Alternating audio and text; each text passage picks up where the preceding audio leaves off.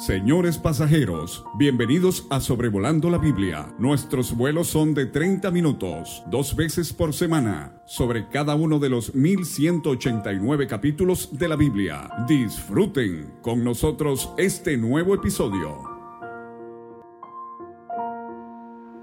Hola hermanos y hermanas, otra vez tenemos esta dicha de encontrarnos para meditar juntos en la palabra de Dios. Para mí es difícil creer que esta es mi última participación en sobrevolando la Biblia al considerar el libro de primero de Samuel.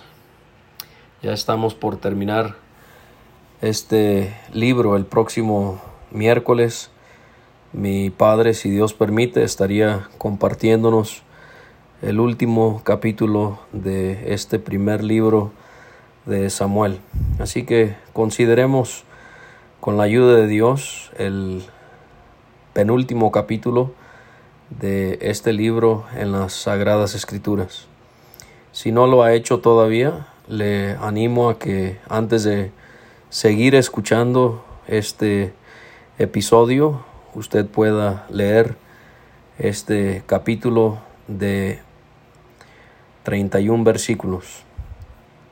Muy bien, empecemos con este pasaje y algunas cosas que queremos considerar para animarnos y edificarnos los unos a los otros. David y sus soldados llegaron a Ziklag después de haber estado en Afec, donde los vimos en el capítulo anterior. Ellos habrán caminado unos 40 kilómetros en tres días para poder hacer ese viaje y nos ponemos a imaginarnos cómo es que ellos se encontraban. Habrán llegado cansados, con hambre y con el deseo de estar con sus familias, pero llegarían para descubrir que había ocurrido lo peor. Había ocurrido lo peor porque los amalecitas habían invadido el Negev y a Ziklag y habían asolado a Ziklag, habiéndole prendido fuego. David eh, los había invadido en el capítulo 27, pero ahora los amalecitas habían invadido a los israelitas en Ziklag. Ziklag estaba al sur de Judá, en la región del desierto del Negev y había sido una ciudad que se le había entregado a David por el rey filisteo Aquis. Esto lo vimos también en el capítulo 27.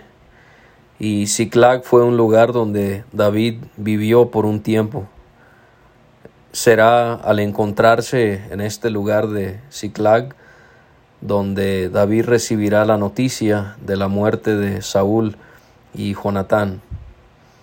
Los amalecitas debieron haber sido exterminados por Saúl, pero no lo hizo.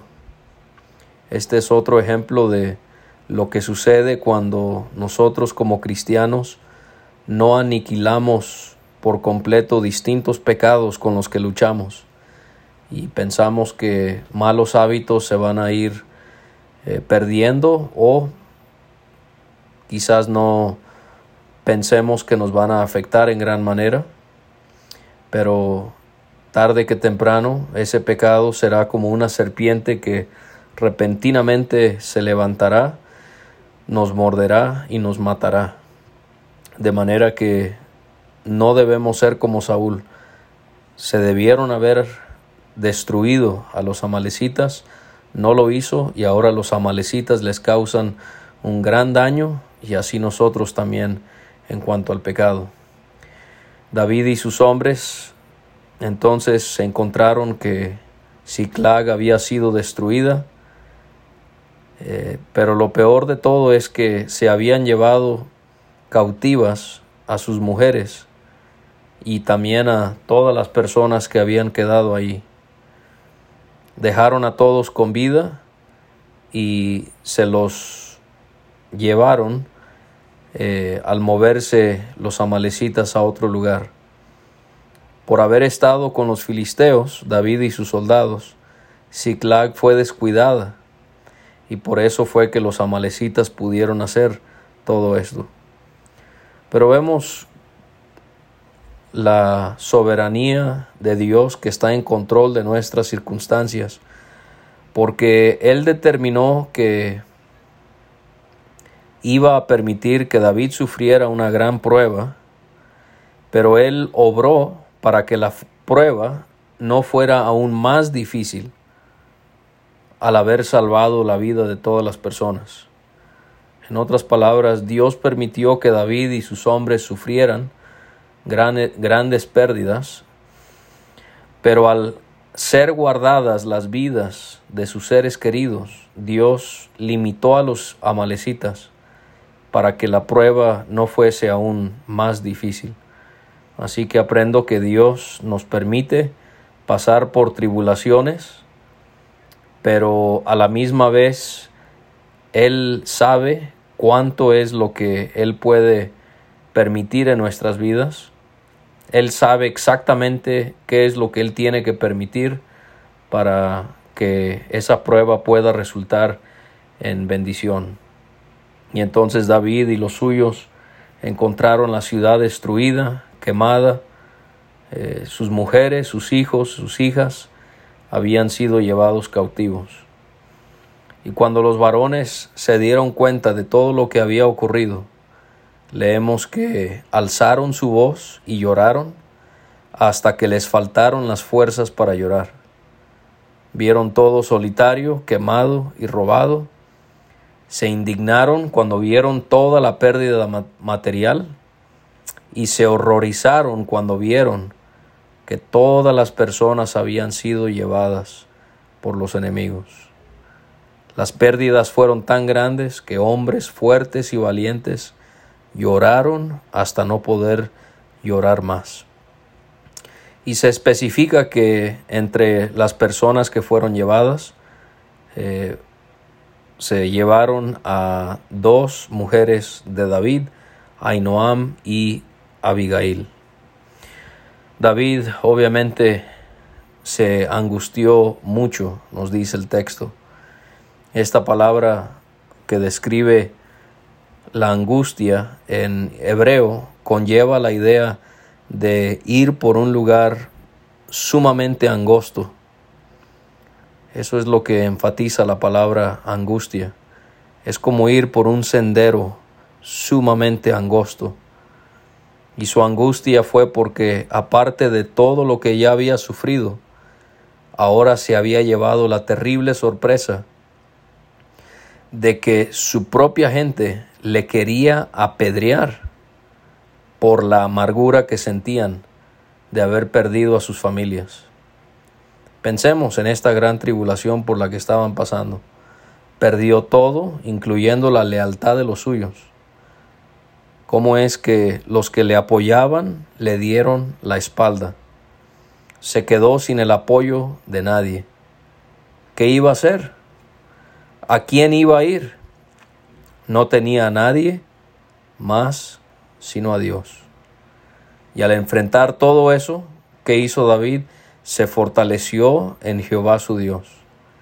En el capítulo 23 habíamos leído que Jonatán le fortaleció, pero ahora era Dios directamente quien le iba a fortalecer. Hermano, hermana, Dios permite circunstancias en nuestras vidas en las que al no tener a nadie a quien recurrir, Dios quiere que entendamos que lo único que necesitamos en esta vida es Él. Dios de una manera u otra nos quita esto, nos quita aquello, para que nosotros comprendamos que nuestra máxima satisfacción no es en nadie ni en nada más, sino solamente Dios. Y al querer saber qué hacer, David entonces le pidió al sacerdote Abiatar que le diera el efod. Y el sacerdote hizo como David se lo había pedido. Y con el efod, lo más seguro es que se refiere al hecho de que David echaría las suertes del Urim y Tumim que estaba en las vestiduras del sumo sacerdote para que de esta manera Dios le guiara en cuanto a lo que él debía hacer. David le preguntó a Dios si debía perseguir a esos merodeadores, como los llamó él, y si los iba a poder alcanzar. Dios inmediatamente le contestó diciéndole que los siguiera porque los alcanzaría y podría librar a los cautivos. Y podemos hacernos la pregunta, ¿cuándo vino la promesa de seguridad y consuelo? La respuesta es cuando David buscó a Dios. ¿Cuántas veces padecemos alguna angustia y no buscamos las promesas de, fidelidad de nuestro Padre en la Biblia? Cuando David buscó a Dios, fue allí cuando él recibió estas promesas que le transmitieron seguridad y le infundieron de consuelo. David obedeció inmediatamente, tomó a seiscientos hombres para ir tras los amalecitas, comenzaron el viaje a Besor y allí se quedaron algunos de los hombres de David. Besor era un torrente, un arroyo que se vaciaba en el mar Mediterráneo. Este es el único capítulo de la Biblia que nos habla de este lugar. Y vemos cómo sus hombres que le habían dado la espalda, pero después de que David se había fortalecido en Dios y había buscado su guía, ¿qué hicieron sus hombres? Le mostraron una vez más su lealtad y respeto. Y así habrán personas que le darán a usted la espalda, pero usted entréguese a Dios, confíe en Dios, busque la guía de Dios y se dará cuenta que esa misma gente que le traicionó se arrepentirán y otra vez mostrarán su amistad hacia usted. David siguió su camino con cuatrocientos hombres, porque en este torrente de Besor se quedaron doscientos hombres por estar extremadamente cansados. Estaban cansados por viajar, pero no solo por viajar, sino también por todas las angustias que venían padeciendo. No nos sorprende que estos doscientos hombres se hayan quedado en Besor, se hayan quedado donde habían aguas refrescantes. Los hombres de David, cuando ellos van en este viaje, encontraron a un hombre egipcio en el campo y se lo llevaron a donde estaba David. Antes de que hablaran con él, obviamente vieron la necesidad que tenía y le dieron pan y agua. También le dieron un pedazo de masa de higos secos y dos racimos de pasas. Al haber comido, nos dice la escritura que de este hombre egipcio volvió en él su espíritu. O sea, estaba extremadamente débil. ¿Por qué? Porque no había comido ni bebido por tres días completos. Y cuando este hombre egipcio recobró sus fuerzas, David le preguntó quién era y de dónde era. El egipcio le respondió diciendo que era siervo de un hombre amalecita y que su amo lo había dejado allí porque se había enfermado. En otras palabras, lo habían abandonado. un hombre amalecita vio que su siervo se había enfermado, era un estorbo, entonces aquí lo vamos a dejar, lo vamos a abandonar y nosotros vamos a continuar con nuestra misión. Ahora, siervo de una malecita, ¿no eran ellos a quien David buscaba para vengarse? Esto se me hace tan llamativo en cómo Dios obra hacia nosotros como pueblo suyo. Quiero que note que Dios no le dijo a David dónde estaban los amalecitas. Solo le dijo que los iba a alcanzar y que les iba a poder quitar lo que les habían quitado. Lo que Dios sí hizo es que Él escogió permitir que el egipcio se enfermara, número uno. Número dos, que fuese abandonado por el mismo camino por el cual pasarían David y sus hombres. Número tres, que los hombres de David lo encontraran. Y número cuatro, ¿para qué? para guiarle a David a poder encontrar la ubicación de los amalecitas. Si se fija lo, lo sabio, lo inteligente que es nuestro Dios, que en nuestras pruebas Dios no nos dice cómo se resolverá todo, pero sí nos garantiza que Él se encargará de guiarnos en todo. Dios acomoda todo muchas veces de las maneras menos esperadas, muchas veces de las maneras más dolorosas, pero todo eso lo hace para que sus promesas se cumplan en nuestras vidas y también sus propósitos. El egipcio explicó que habían hecho una incursión, esa palabra en el hebreo es invasión al Negev, y él es interesante el comentario que hace el Negev de los Cereteos, que era un pueblo no muy comúnmente mencionado, pero allí en esa región eh, también el Negev de Judá y el Negev de Caleb, porque esa fue la tierra que se le había dado a él, y que habían llegado a Ciclag para destruirla, para invadirla. Eh, los cereteos de paso eran, se considera que probablemente eran cretenses o filisteos. David le preguntó al egipcio si estaría dispuesto a llevarlo a la tropa de los amalecitas, y el egipcio respondió pidiéndole a David que le jurara que no lo iba a matar si él le mostraba dónde estaba su amo y los demás amalecitas. El siervo entonces les llevó a donde estaban y los encontraron regados, dice la Biblia, desparramados sobre toda aquella tierra. Estaban comiendo, estaban bebiendo, estaban haciendo fiesta con todo el botín que habían adquirido, no solamente de los israelitas, de la tierra de Judá, pero también de los filisteos, a quienes también habrán eh, despojado de sus bienes y de sus personas. Y entonces consideramos cómo Dios permitió que los amalecitas en su pecado se emborracharan, hicieran esta fiesta y entonces así fuesen atacados en esas condiciones para castigarles por lo que habían hecho al pueblo de Israel. Entonces vemos la inteligencia de Dios en cómo Él ayuda a los suyos en una tragedia, como lo hizo con David, pero también veo la sabiduría de Dios en cómo Él permite que los malos y los perversos sean castigados por sus pecados.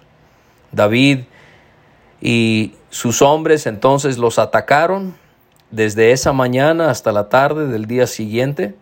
No escapó de ellos ni una sola persona, excepto cuatrocientos jóvenes que pudieron montar camellos y huyeron. Dios ayudó a David para que recuperase los bienes de, de todo lo que habían perdido y también para que él recuperara a sus dos mujeres. Todo, absolutamente todo, Dios lo recuperó. Esto es lo que hace Dios cuando confiamos en Él y cuando le buscamos de todo corazón. Nos despoja de algo, nos duele, ponemos en Él nuestra confianza y Él nos recompensa. La muestra más clara de esto es Job. Lo perdió todo y Dios le recompensó doblemente. Se recuperaron las ovejas y el ganado, y al traerlo todo dijeron, este es el botín de David. Nos hace ver aquí la escritura en David nuestro victorioso Jesucristo, ganándolo todo al final de los tiempos. Este es el botín de Jesucristo, pudiésemos decirlo así. David entonces regresó a donde estaban sus doscientos soldados que se habían quedado en Besor por su cansancio, y ellos salieron a recibir a David y a los otros soldados, y al, y al reencontrarse los saludaron con paz, como que da la impresión de que había habido un altercado entre ellos. Y entonces los malos y perversos de entre los cuatrocientos soldados que habían peleado con David eh, declararon que los doscientos soldados no debían recibir del botín, sino que solo debían recuperar a sus esposas y a sus hijos, pero los bienes, no, de, esa, de eso no debían recibir. Pareciera que en el corazón de estos hombres malos y perversos había orgullo de lo que habían hecho. Y estaban confiando en sí mismos, pareciera, y estaban menospreciando a los que no habían participado en la batalla. Vemos a David cómo él defiende a sus doscientos soldados al rechazar tal propuesta. Y al defenderlos, David hace algo muy llamativo. Él resalta la gran victoria que habían tenido no como algo que ellos habían hecho por su fortaleza o habilidad, sino que había sido únicamente por el poder de Dios. Él dijo cosas como nos ha dado Jehová, refiriéndose a él también nos ha guardado y refiriéndose a él también ha entregado. Entonces, hermanos, las pruebas que padecemos nos humillan, y nos hacen entender que es Dios el que hace todo en nuestras vidas. David determinó que los que habían ido a la batalla y los que se habían quedado con el bagaje debían recibir una parte igual. Por algunos que quizás no sepan lo que es bagaje, es el equipaje militar que lleva un ejército en marcha. En las cosas de Dios, hermanos, aprendemos aquí que no debemos menospreciar lo que sufren algunos. Ellos se habían quedado ahí porque estaban muy cansados. Y a veces podemos ser muy ásperos con hermanos que sufren grandes pruebas, pero menospreciamos los que, lo que sufren. O también llegamos a menospreciar lo que algunos hacen. En este caso, ah, ellos solo se quedaron cuidando el bagaje, nosotros fuimos a pelear y entonces comenzamos a competir unos con otros y nos comenzamos a enorgullecer y pensamos que somos mejores que otros. Pero hermanos, aprendemos aquí que los que se quedan con el bagaje son tan importantes como los que salen a pelear. Así que no menospreciemos lo que hace alguien en la iglesia por más pequeño o pareciera que ni tiene importancia, pero no, lo está haciendo para Dios y debemos de valorar eso. Esto se quedó como una ley desde ese día, que cuando había un botín se tenía que repartir por partes iguales entre los que habían peleado y los que se habían quedado con el bagaje. Y David vemos que al final del capítulo él reparte el botín con distintos lugares de Judá. Y esto me hace otra vez pensar en Jesucristo, porque al final de Isaías 53, cuando ya se nos ha hablado de su muerte, de su humillación, se profetiza que vendrá un día cuando dice Jehová de su Hijo, yo le daré parte con los grandes y con los fuertes repartirá despojo. Y aquí vemos a Jesucristo como un día, Él siendo el capitán, Él siendo el rey de reyes, Él tomará todos los despojos y Él va a repartirle a los grandes cada uno su porción. Y se mencionan en los últimos versículos los distintos lugares de Judá que recibieron una porción del botín. Solo quiero terminar compartiéndoles algo que eh, escribe el comentarista David Gusick. Si ustedes quisieran recibir el enlace a su comentario bíblico, es de muchísima ayuda, solo tienen que escribirnos y lo podemos hacer con mucho gusto. Pero él hace un comparativo entre quienes en esta historia representan a Jesucristo y quienes representan a nosotros. Y él escribe, nosotros somos como los hombres de David y David es como Jesús. Nosotros somos como los soldados de David que sufrieron cansancio y se quedaron atrás y David es como Jesús. Nosotros somos como ese esclavo egipcio, David es como Jesús. Nosotros somos como ese botín que David recuperó. David es como Jesús. Nosotros somos como esos ancianos de Judá que recibieron el botín. Y David es como Jesús.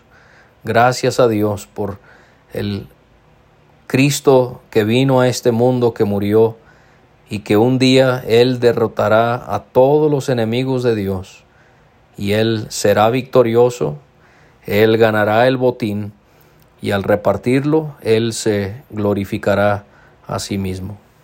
Gracias por acompañarme en este episodio de Sobrevolando la Biblia.